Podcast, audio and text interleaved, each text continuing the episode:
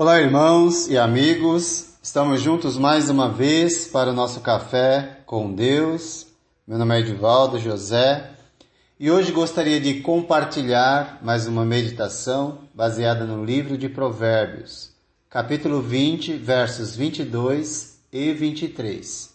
Assim diz a palavra do Senhor: Eu o farei pagar pelo mal que me fez Espere pelo Senhor e Ele dará vitória a você. O Senhor detesta pesos adulterados e balanças falsificadas não o agradam. No verso 22, vemos que a justiça própria deve ser evitada. Não retribuir o mal com o mal é o que Deus ensina tanto no Antigo Testamento quanto no Novo Testamento. Pois isso revela a falta de confiança em Deus, passando a confiar no seu próprio braço ou na sua própria força. Em Deus, a quem devemos entregar, é a quem nós devemos entregar a nossa causa confiando nele, ele sempre fará justiça e nos concederá livramento, tanto de vingança com as próprias mãos, como livramento da condenação por não ter obedecido à palavra do Senhor que diz: Não retribua mal com o mal, mas vença o mal com o bem. Então, cuide para não ser conduzido pelo mal que há em você, pois certamente alguém que nos prejudica, alguém que nos causa dor, alguém que nos faz o mal, desperta o mal que há em nós. Por isso, no verso 23, nós somos lembrados que falsidade, desonestidade e hipocrisia são coisas que o Senhor detesta. E isso diz respeito ao nosso cotidiano, seja nos negócios, seja no tratamento com as pessoas. Esse indivíduo é bem parecido com aquele que acha que só porque está prosperando, Deus está com ele. Porém, é incapaz de ser contrariado e vive fazendo justiça com as próprias mãos e a própria boca, pois não é capaz de pensar antes de reagir. Tanto a justiça com as próprias mãos, quanto uma vida fraudulenta são desagradáveis a Deus. Portanto, duas lições são importantes aqui.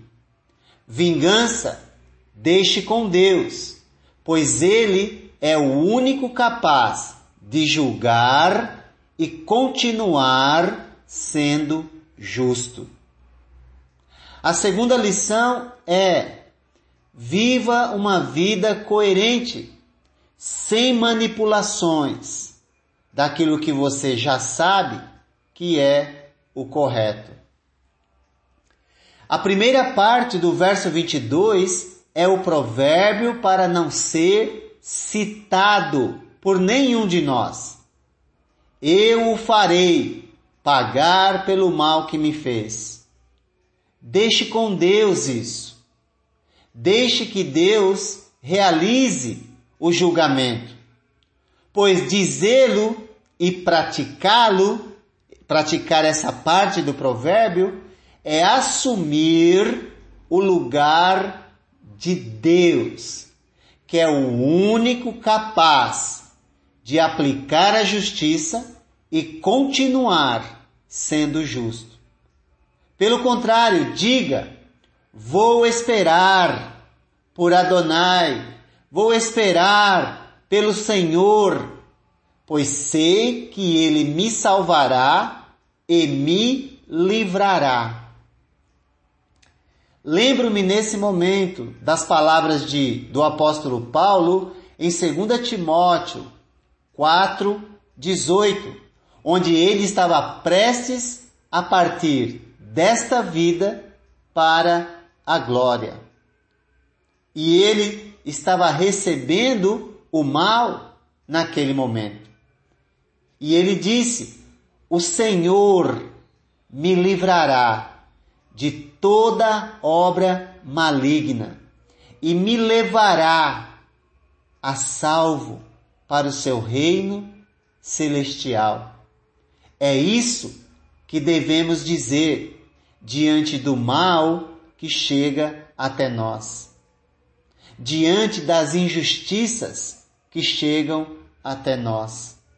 O verso 23 que lemos nos lembra que a incoerência e a falsidade são inimigas da relação com Deus.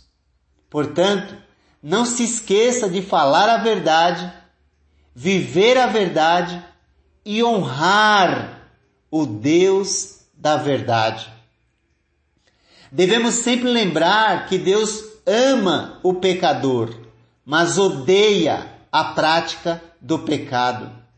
Portanto, não caia na armadilha de se dar bem, pois o Senhor detesta pesos adulterados, balanças falsificadas, prejudicando os outros, pois não faz bem, isso não faz os olhos de Deus brilhar sobre você, mas faz com que seus olhos fiquem em chamas contra toda a impiedade.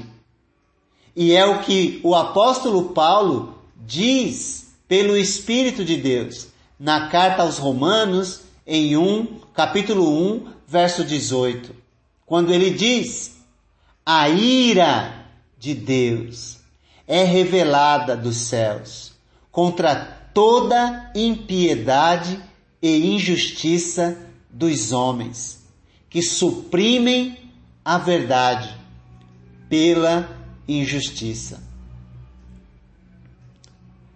Portanto, não assuma o lugar de Deus, pois a vingança é prerrogativa divina e não humana. E viva de acordo com a verdade. Se você deseja honrar o Deus da verdade e por ele ser honrado. Com essas atitudes, seremos, nas mãos de Deus, instrumentos da justiça e da verdade, e a Ele agradaremos e dele receberemos libertação, salvação e vitória em nossa jornada terrena. E no final, quando ele, quando ele nos conduzir a salvo para o seu reino celestial e eterno, por termos compreendido que a vingança pertence a ele. Não faça justiça com as próprias mãos e viva uma vida coerente, uma vida na verdade de Deus, honrando sempre o Deus da verdade. Que Deus te abençoe.